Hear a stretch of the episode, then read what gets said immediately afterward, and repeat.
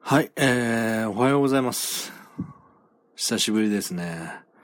えー、ただいまの日時、えー、June the 25th、うーん、Thursday。時刻は4時25分です。時刻だけ英語で言わなかったのは、まだ勉強してないからですね。はい。ということで、えー、っと、本当に久しぶりです。朝っぱらからお酒を飲んでます。3日ぶりの飲酒です。えー、実は3本目。えー、今の飲もうとしているのが、札幌ゴールドスター、リクール発泡性アルコール 5%500ml でございます。開けます。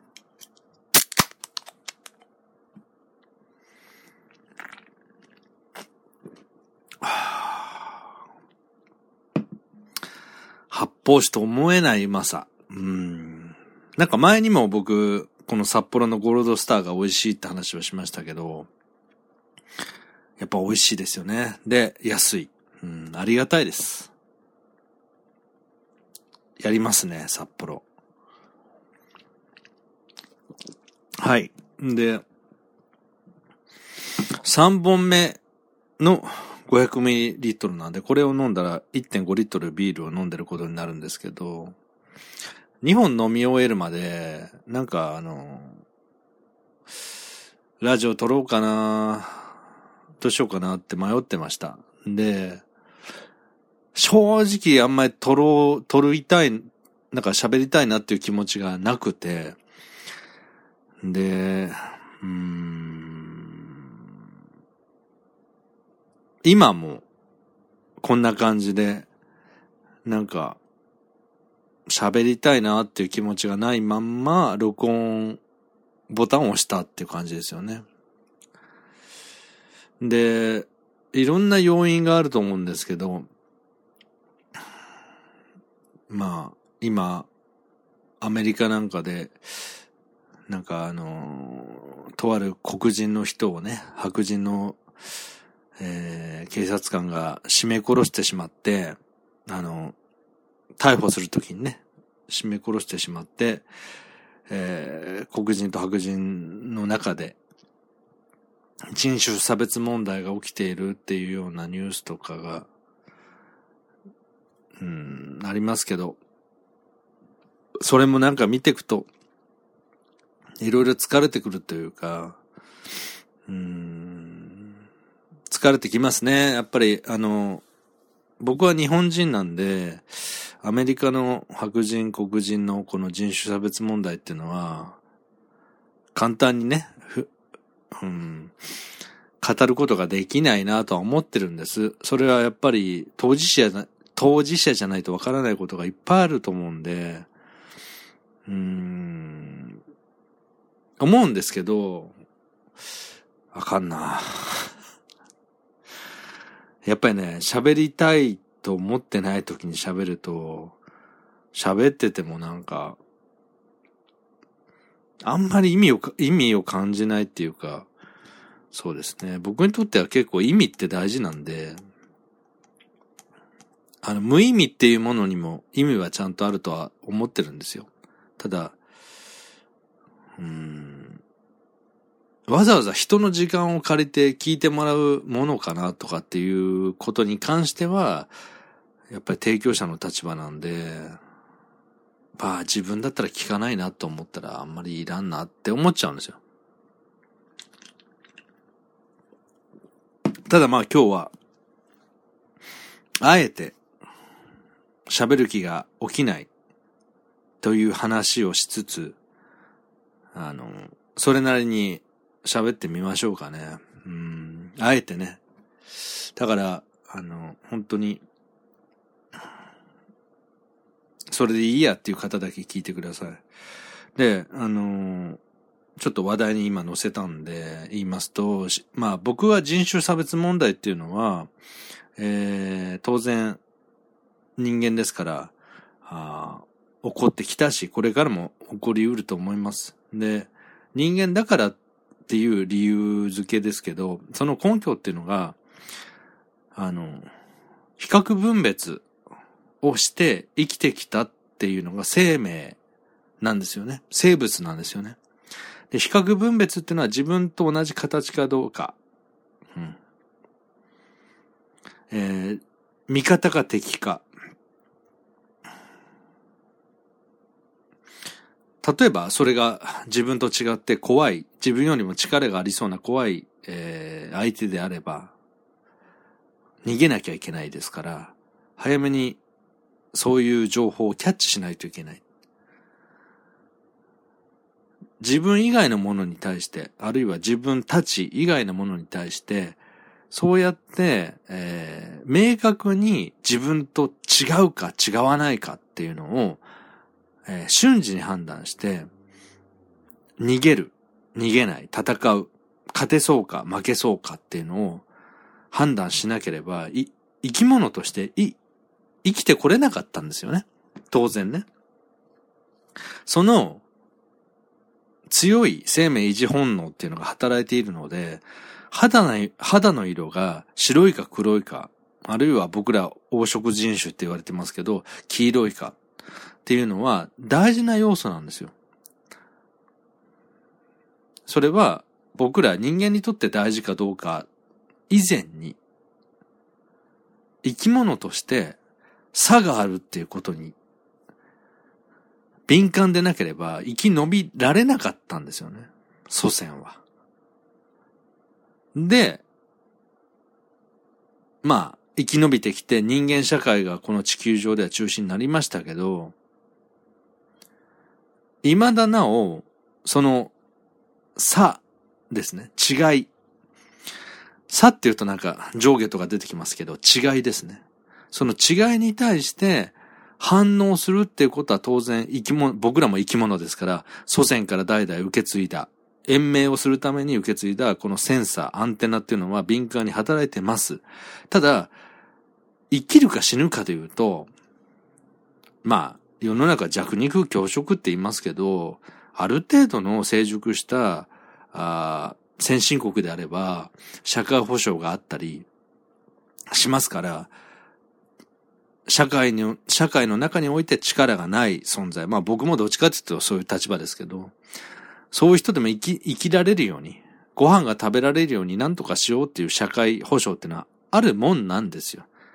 ただ、それはあくまで、後で人間が社会っていうものを作り上げる中で、じゃあ弱者に対して、弱者っていうのはあれですよ。あくまで社会の中でね。僕はあの、弱者も強者もあんまり変わらないと思ってるので、その縁って意味で。強、強く生まれる人もいれば弱く生まれる人もいるし、だらしない人もいれば、正あの、潔癖な人もいるっていうように、いろんな人がいるから僕らはなんだかんだ生きて、社会を回せられるっていうのがあるわけですよね。みんなが潔癖でも社会は行き詰まるし、みんながだらしなくても社会は行き詰まる。これを調整する、運用するためにバランスを取るのが、それぞれ、えー、両極端に、えー、立場があり、その中間層もあるっていうようなバランスなんですよね。このバランスっていうのが、その社会を維持する上で、やっぱり大事になる。けど、その社会ができる前はどうだったかって言えば、やっぱりさっき言ったような、自分との違いに対して反応して、自分より弱ければ、それを叩いて、いじめて、あるいは噛み殺して自分の栄養にするっていう形で祖先は生き延びてきた。この名残ですよね。うん、その弱いものを叩いたり食ったりした時に喜びを得るっていうご褒美、ドーパミンだとかいろいろあるでしょうけど、それがなければ僕らはまた食おうとしない。そうすると主が途絶えるので、きちんと自分よりも弱いものを判別して叩いて食った時に、血肉にした時に、うまいだとか、えー、栄養だとか、安心だとかっていうような充足感を得られるように、し、あの、システムは組まれてるわけですよね。僕らは生まれた時から。差を見つけて相手が自分より劣ってるか、劣ってないか、見つける。相手が強ければ逃げる。相手が弱ければ、食う。うん、これも、い、あの、いじめの装置と一緒ですよね。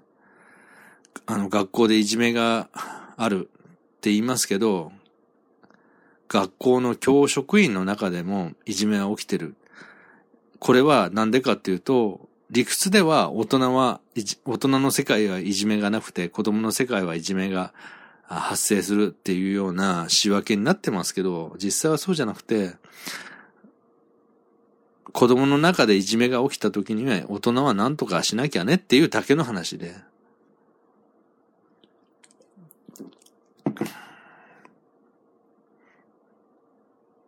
まあ、こうやって喋っててもね、虚しくなるんですよね。やっぱり。うん。それで取れなかったんですよ。なんかバカバカしくなって。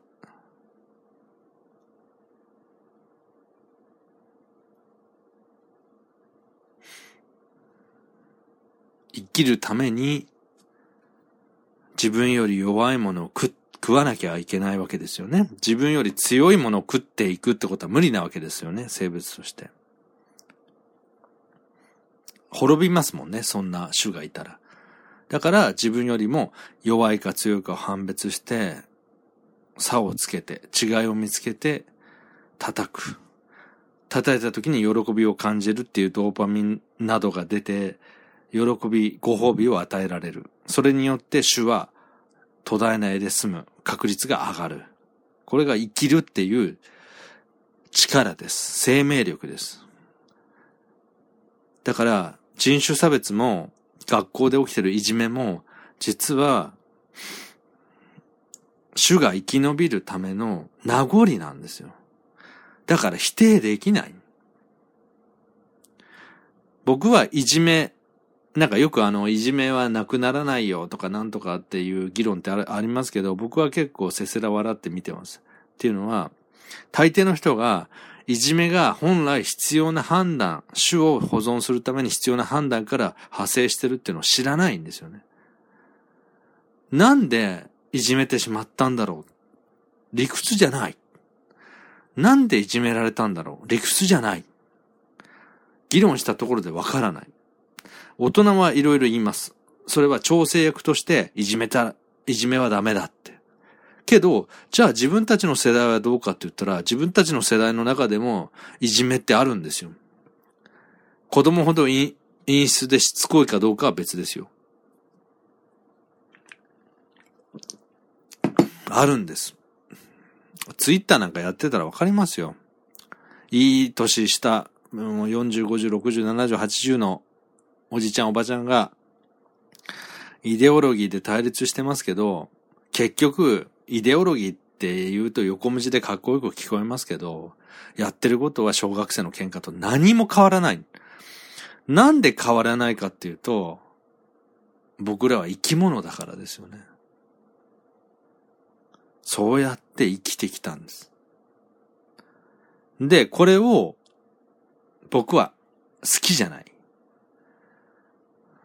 たった数、十数年前までは、嫌いじゃなかったです。うん、僕は自分に自信があるタイプだから、相手を打ち負かし、議論し、自分の方が正しいんだって抑え込む。相手は、なんか逃げていって、全然関係ないプライベートの話を持ち出して逃げていく。ああ、これは俺の勝ちだって。でも、すぐに襲ってくるんですよ。虚しさが。相手を打ち負かしたことの喜びって、刹那ですよね。その瞬間はなんか勝ったっていう、まあゲームセンターで対戦ゲームやって勝ったみたいな程度のもんで、その充足感とか充実感ってあるかって言うとないんですよね。じゃあなんで僕、僕は相手を打ち負かしたと思った瞬間、嬉しかったんだろう？出てるんですよね、ドーパミンが。生きるために相手より勝ると、嬉しい、優越感を感じるっていうホルモンがちゃんとあって、生き延びるために弱いものを叩けば、なんか気持ちよかったり楽しかったりするように仕組まれてるんです。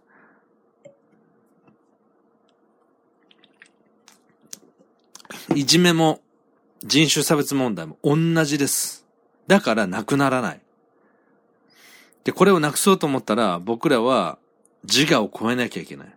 で自我を超えるっていうと、僕の中で唯一の答えは座禅です。無我って言いますけど、えー、何もないに、我見の我ですね。あの、我の我ですね。我っていうものをなくすと、そういうものが本当にくだらなく見えるんです。けど、僕は座禅をね、えー、例えば昨日も3分間風呂場で座禅してました。座禅っていうのが割と身近にある人間ですけど、ほとんどの人はないですよ、そんなもの。なんか、たまに体験の座禅をやって、あ、なんか心がスッキリしました、みたいな程度じゃないですか。それはそうですよ。忙しいんです、みんな。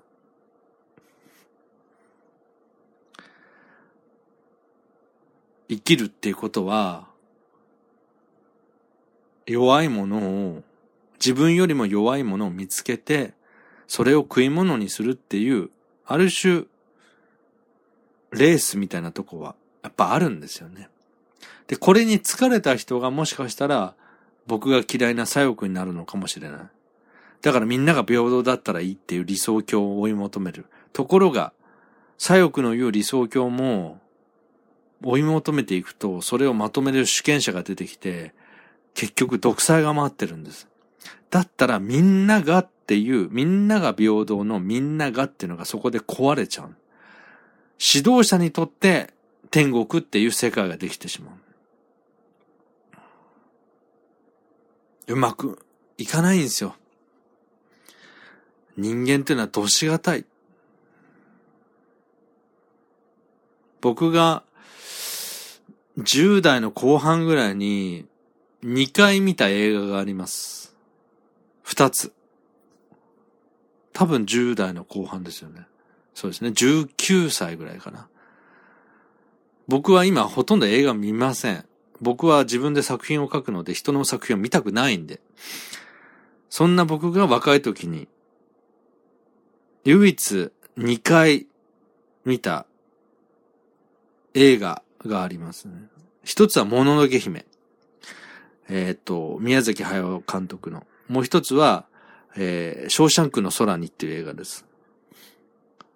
僕はこれは、この二つってやっぱり、なんか響いたものがあったんですよね。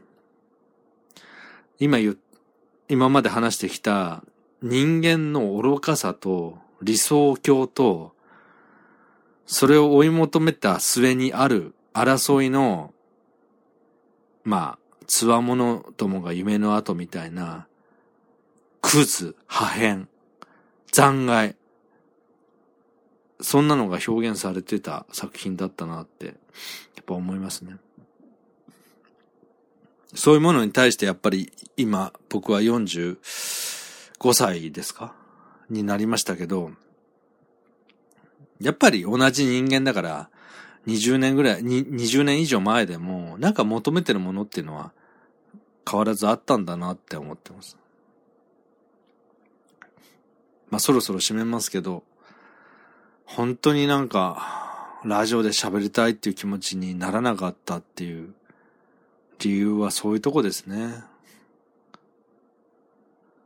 人種差別、いじめ、それを超えられない。うん、で、それを本来サポートすべき宗教、キリスト教、ユダヤ教、仏教でも何でもいいですけど、リードしきれてない。その弱いも、自分よりも弱いものを判別して、実際に弱いものを叩い叩いたり、責めたりするときに出るドーパミンっていうものを超える思想がない。これが2020年6月25日の現状です。僕はそれを超えています。けど、たまたまラッキーだったってだけですね、それも。僕は善があった。座禅を組めた。信頼できる師匠がいた。あえ、出会えた。けど、出会えてない人はほとんど、その本来、私たちの祖先が生きるために頼った、あるいは捨てられない大事なもの。自分との差を見つけて、自分より弱弱ければ食う、強ければ逃げる。この子孫繁栄のためのシステムが、未だに社会の混乱を起こしてるっていう、この、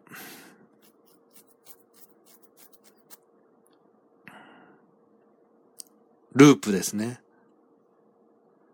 つ、も飽きましたね、僕は。うん。飽きました。もちろん、僕が気持ちよくなろうと思ったら、そういうことをしない人たちと出会っ、あの、そういう人たちと時間を過ごせば、最高な時間は過ごせるんですけどね。僕個人はね。だから、社会、僕は自称表現者、芸術家、えー、何でしたっけ？久しぶりに言うと忘れますけど、自称表現者、哲学者、芸術家、あともう一つ、表現者ですね。自称表現者、哲学者、芸術家。うん、この並びが一番しっくりくるんですけど。としては、もう飽きました。人類はいつまで、この、生きるためのまあ生きるための種の保存っていうのは大事なんですけど、それにまつわるこの理解力ですよ。僕らはそうやって判別して生きてきたっていう子孫のものを超えられないまんま、新しい情報に対しては理屈を述べるから、ぐらぐらしてるんですよね。言ってることとやってることがね。唯一主張して、それをなんか満足げに語ってる人がいるとすれば、こんなことしちゃダメだよ、みたいなね。うん。ダメダメ中みたいな。いや、それみんなわかってるんだけど。これがダメなのはわかってるんだけど、誰もやめられない。やめる方法がない。僕はあるんですよ、座禅が。座禅によって自我を殺せばよく見えてきます。自我を殺すっていうのは自分を失うって意味ではなくて、一度無我になって立ち返ってみればって意味です。けど、その機会が現実社会でほぼないので、っていうかあったとしてもそれは出会えることも縁なんで、ラッキーなんですよね、僕は。ほとんどの人が出会えないんだなと思ったら、種の保存ゆえに、自分と他人との違いで、殺人だとか、虐待だとか、いじめだとか、ずっと続いてるんだなって思うと、虚しくて最近喋る気がなかったです。喋る気が起こらない。正直言うと呆れちゃう。でもこの呆れちゃうっていうのは、なんか僕が上から目、上から目線で、僕、僕は、なんかそういうのとは全く無縁な人間だから、まあ、呆れますわっていう風に聞こえるかもしれないですけど、そうじゃないんです。はぁ、って、ため息です。呆れるなって。けど、これが生きるってことなんだなって。うん。自分はそうじゃないから、ラッキーっっていう、さっき、先ほど言いました、差に対して喜びを僕は得ようと思ってません、今。はあ、これが人間なんだな。どうしようって。こういう世の中、生きるという、生きるという力の、その、うん、生きるという生命力ゆえに人を見下したり、傷つけたり、差別をしたり、するっていうことが命ならば、僕はじゃあ、この時代にですよ。2020年6月25日に何を表現するんだって。そういう思いでいたら、虚しくて喋る気が起きてなかったってことですね。それでも、あの作品は作りますけど。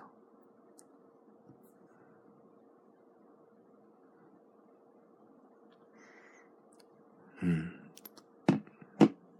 予定は入りましたから。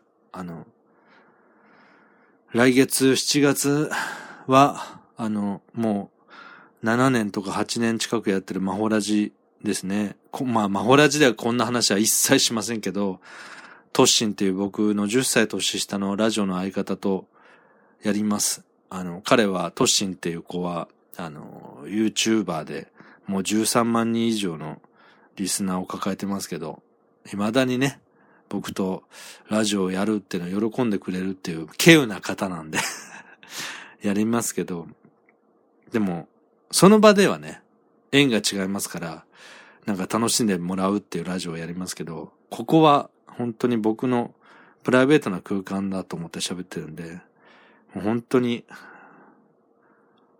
うん、こんなことを人類はずっと繰り返すんだのかなって。あともう一ついいですか？あの、この枠の最後に喋りたいんですよね。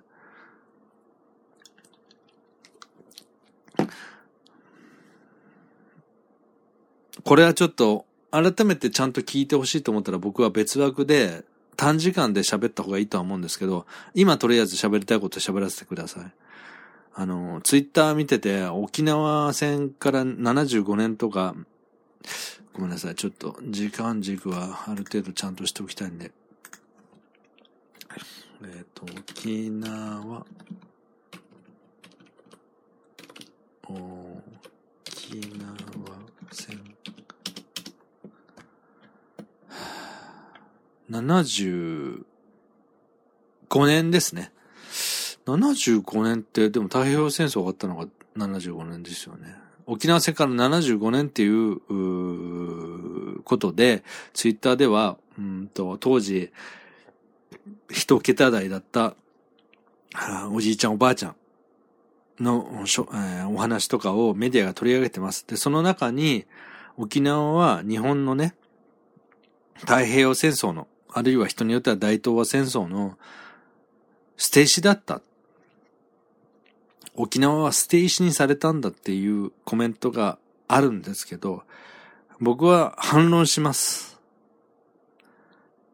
未だに逆に言うと75年経って沖縄の方の一部の、えー、方の認識が沖縄は捨て石にされたんだっていうままでいるっていうのは本当に僕は許せない。勉強してください。沖縄が大変な状態にあった。まあ、唯一陸上戦が行われたから、悲惨なもの、悲惨なこと起きました。それは、それなりに知ってるつもりです。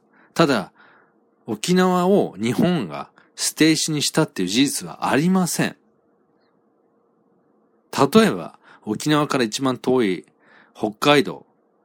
その北海道から1万人の兵士が行って、沖縄に行って、亡くなられてます。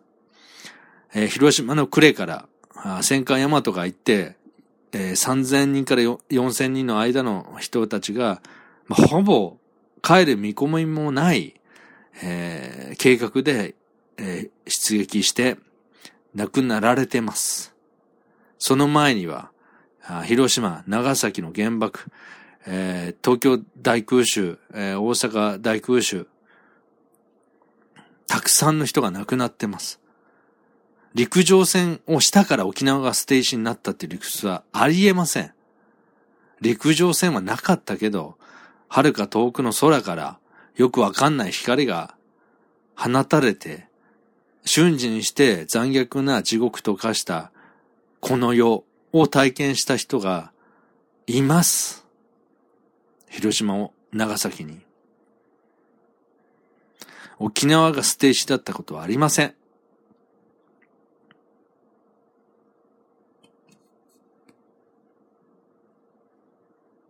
なぜ、過去の75年も前の事実を勉強してから喋らないんですか、沖縄の人は。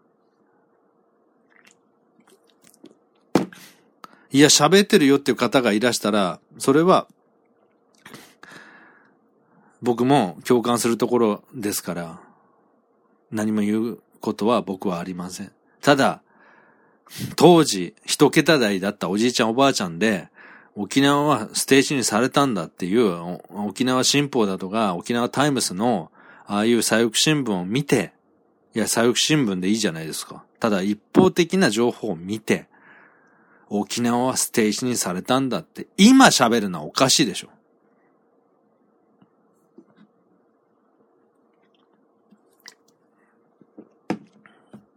僕らが何かを語るとき、謙虚さを持って、思い込みをなるだけ捨てて、色眼鏡を捨てて科学して自分で考えて、それからようやっと喋りましょうよ。謙虚ってそういうことでしょ。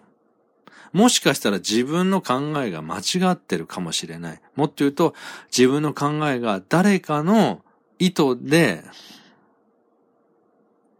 意図の影響を受けたかもしれないっていう疑いを持って勉強しなければ、たどり着けないんですよ。古い話って。言い伝えだからこうやって聞いたんだって言っても、言い伝えてる人が10人いたら 10, 10通りの言い伝えがあるんですよ。みんなでそういう情報をシェアして、実際どうだったんだろうっていうものに近づけるっていうのは努力が絶対必要なんです。過ぎたことだから。僕らは未来には、未来と今には関心があるけど、過去ってあんまり関心持てないんですよ。変えられないから。面白くないでしょ？だからこそ過去を勉強しようと思ったら、なるだけ謙虚にしないと、いや、これはもうこうだったんだよっていうような情報がいっぱいあるので、それについていっちゃうんですよ。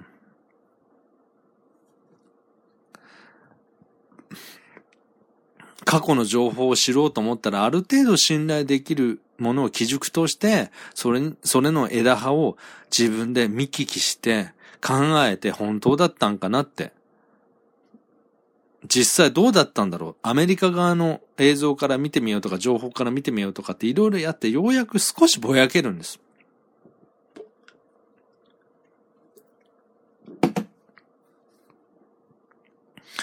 簡単に自分の感覚で沖縄は捨て石にされたんだ。太平洋戦争でなんて沖縄の人であっても僕は言ってほしくない。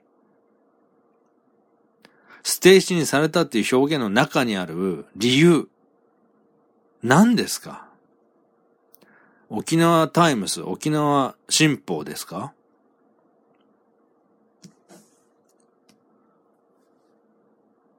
その情報で新聞社が何か言ったから自分はそう思ったって言うんだったら、僕らって何なんですか？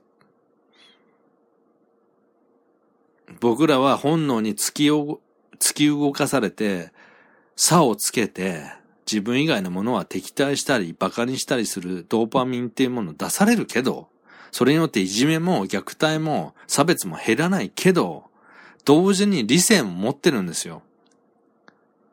僕らが本能を超える日が来るとしたら、それは理性が勝った時だけなんですから。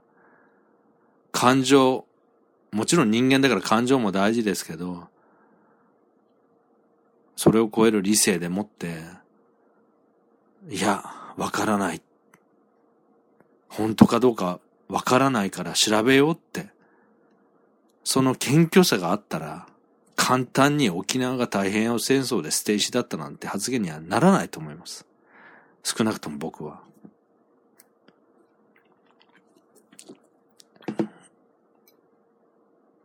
こんなとこですね。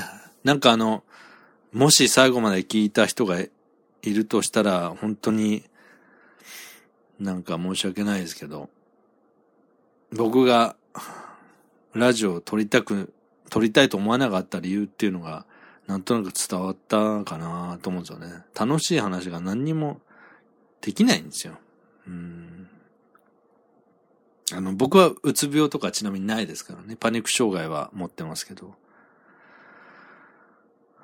時代に対して僕は表現者だから、あの、それなりの回答をしようと向き合ってるので、ずっと過去の本能に操られてる人たちを見て、うーんって思ってたっていう。で、うーんと思って、喋る気を失ったってだけですね。今は。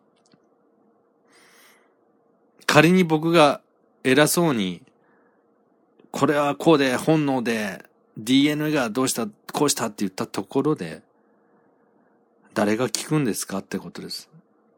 誰が聞くんですかっていうのは誰も聞いてくれないだろうって意味じゃなくて、そこに、そこに圧倒的な説得力は今持ってないんですよね、僕の中でも。本能って理屈じゃないものなので、よくあの、潜在意識と潜在意識って言いますけど、潜在意識の方が人は、人というか生き物は大きいので、生きるためにね。後でみんながうまくいくために調整しようみたいな理性っていうのはすごくエリアが狭くて勝てないんですよね。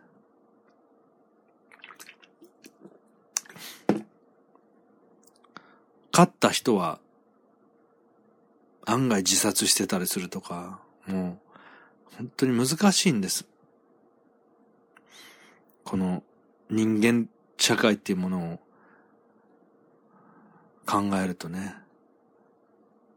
なので、まあずっと取れなかったと。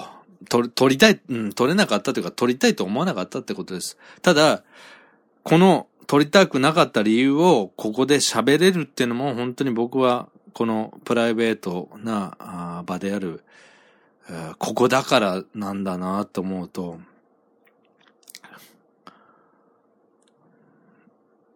まあ良かったですね あのこういう場があって本当に。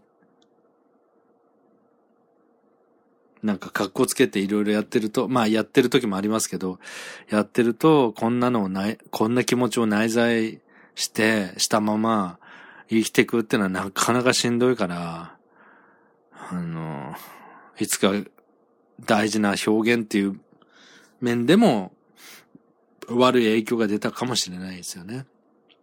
だからもう、あの、こういう枠を取って配信した以上、僕のこの内と外ってのを明確に分けて発信していきましょう。多分それが潔いと思う。うん。表現するときはもうこうだ、ああだ、こうだって言って、こうやって喋っ、ただボソボソ喋ってるときは、あの、本当に悩ましい生きるという、人生をするという、えー、あるいは世界を見るということに疲れ、呆れ、虚しく、そして何らかの答えを見つけ出そうとする自分みたいなものを、があるわけですから、